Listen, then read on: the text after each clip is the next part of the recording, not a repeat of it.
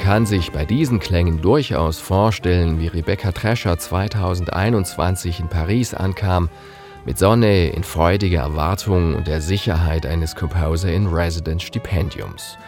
Ihr dabei entstandener Paris-Zyklus erhielt dieses Jahr den Deutschen Jazzpreis als Komposition des Jahres und ist heute Abend beim Komponistinnenfestival in Tübingen zu hören als einziges nicht klassisches Werk.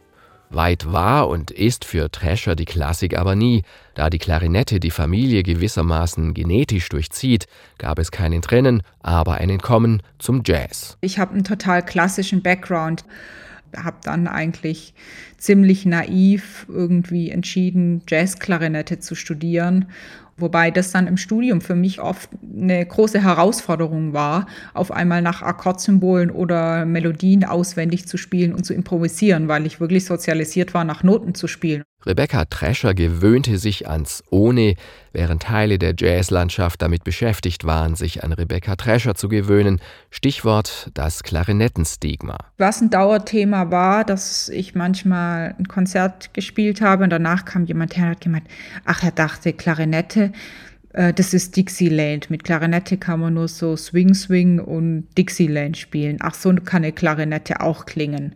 Oder ich wurde bei manchen Veranstaltern nicht gebucht, weil ich kein Dixieland spiele. Mit Klarinette macht man Dixieland und nichts anderes.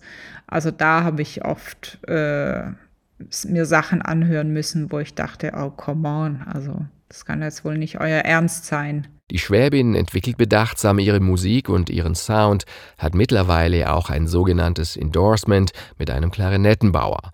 Der stellt Instrumente und Bauteile zur Verfügung und entwickelt diese dann mit der Musikerin zusammen weiter. Tritt dabei so eine gewisse schwäbische Tüftlermentalität zutage? Ähm, ja, spannendes Thema. Ich bin auf jeden Fall jemand, der sehr fleißig ist. Da kommt sicher dieses Schaffen raus, definitiv. Sicherheit, das musste ich auch lernen, dass äh, das in dem Beruf nicht garantiert ist und das als Schwäbin in Tübingen groß geworden, aus einer Handwerkerfamilie, das war schon gewöhnungsbedürftig. Einen Studiengang für Klarinette als Hauptinstrument gab es an der Nürnberger Musikhochschule nicht, also wurde einer für Rebecca Trescher eingerichtet. Mittlerweile hat sie dort eine Dozentur inne, auch eine Rückversicherung für den Umzug in die volatile Berliner Szene.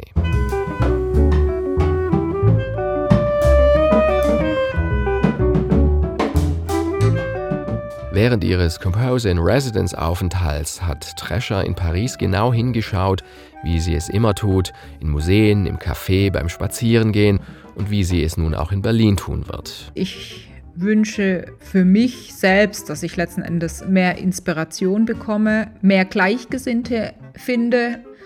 Als Komponistin ist man auch immer wieder auf der Suche nach Musikern, wo man vielleicht einfach mal Skizzen ausprobieren kann. Da gibt es einfach auch mehr Musiker vor Ort auch einfach die besten Musiker vor Ort. Dann gibt es unglaublich viele Konzerte natürlich, ganz andere Künste, bildende Kunst, Tanz, Malerei. Ich glaube, wenn ich nach Berlin ziehe, macht es was mit meiner Musik, mit meinem Output.